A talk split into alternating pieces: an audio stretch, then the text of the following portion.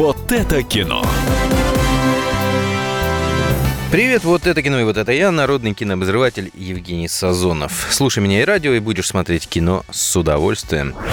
Начнем, как всегда, с кассовых сборов прошлой недели. На первое место совершенно неожиданно вырвался не идеальный мужчина, в котором играет, вы не поверите, Егор Крид. На втором месте «Холоп», здесь, как говорится, никаких претензий. Далее идет «Камуфляж» и «Шпионаж» мультик. Далее «Проклятие» и замыкает пятерку «Вторжение» необходимо обратить внимание на два фильма. Первый – это фильм 1917. Если приказ не будет доставлен вовремя, потеряем 1600 солдат, включая твоего брата.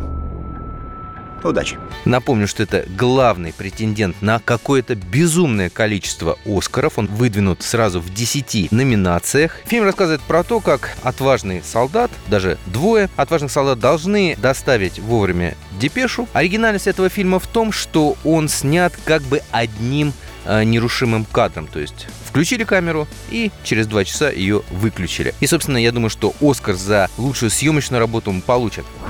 Второй фильм, который я предлагаю вам посмотреть, это фильм «Кома». Это российский фильм. В принципе, фильм очень напоминает э, сразу несколько американских картин. И прежде всего это голливудское начало с Ди Каприо. Перекручивается реальность, он там складывается, раскладывается. Подводные лодки вы увидите в небе. Электровозы, застывшие в воде. Я умер? В коме. То есть это все сон? Воспоминания. Все, кто впадает в кому, попадают в одно и то же место. Сюда. На этом у меня все. С вами был народный кинообозреватель Евгений Сазонов. Слушайте меня и радио «Комсомольская правда» и смотрите кино с огромным удовольствием. Встретимся через неделю. Пока-пока. Вот это кино.